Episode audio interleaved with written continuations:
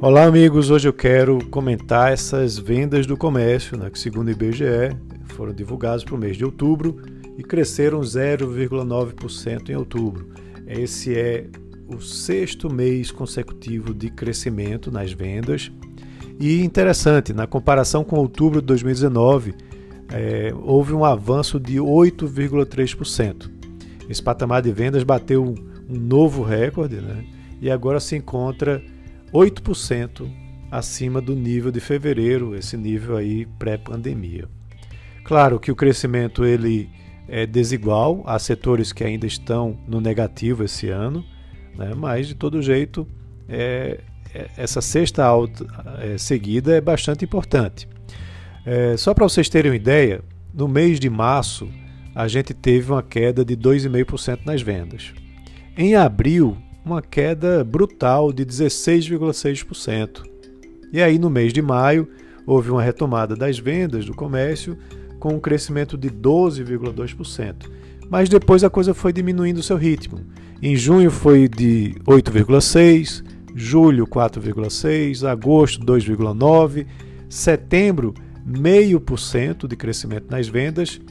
E aí muita gente estava aguardando que é, em outubro o crescimento fosse ainda menor, ou talvez até tivesse uma queda. Mas aí esses dados surpreenderam com um crescimento de 0,9%. Então isso é bastante importante, mostra que há uma recuperação nas vendas e uma manutenção das vendas do comércio.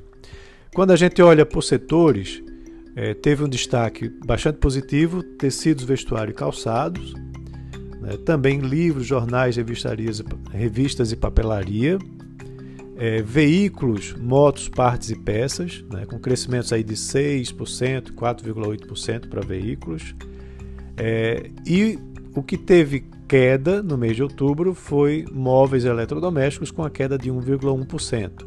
Mas vale lembrar que em novembro tem a Black Friday, né? então é, provavelmente muitos consumidores estavam aguardando as promoções da Black Friday no, do mês de novembro. Quando a gente vai olhar no acumulado do ano, é, você tem ainda atividades que estão bastante no negativo. Né? Por exemplo, combustíveis e lubrificantes estão 10% abaixo, equipamentos e materiais de escritório, informática e comunicação 17%, tecidos, vestuário e calçados com 27%, livros, jornais, revistas e papelaria com 30% ainda abaixo né, no acumulado do ano. Na outra ponta, móveis e eletrodomésticos apresentam um crescimento de 10,8%, artigos farmacêuticos 7,2%, hipermercados, supermercados e produtos alimentícios com 5,7%. Né? É, a gente tem que entender que, claro, há uma força muito grande é, do auxílio emergencial, né, fazendo com que o consumo é, suba bastante. Né? E também temos aí uma flexibilização né, do isolamento social, permitindo as pessoas consumirem mais. Então, quando soma isso, você tem esse ímpeto bastante forte nas vendas do comércio. É, mas alguns dias à frente a gente vai ver como é que se comporta o setor de serviços. Né?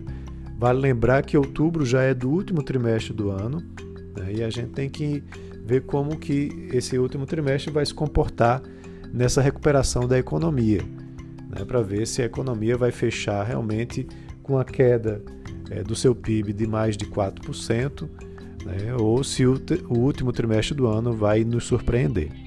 Então é isso. Um abraço a todos. Lembro vocês de seguirem aí minhas mídias sociais, arroba Costa no Twitter, no Instagram, no LinkedIn, no YouTube também, no Facebook.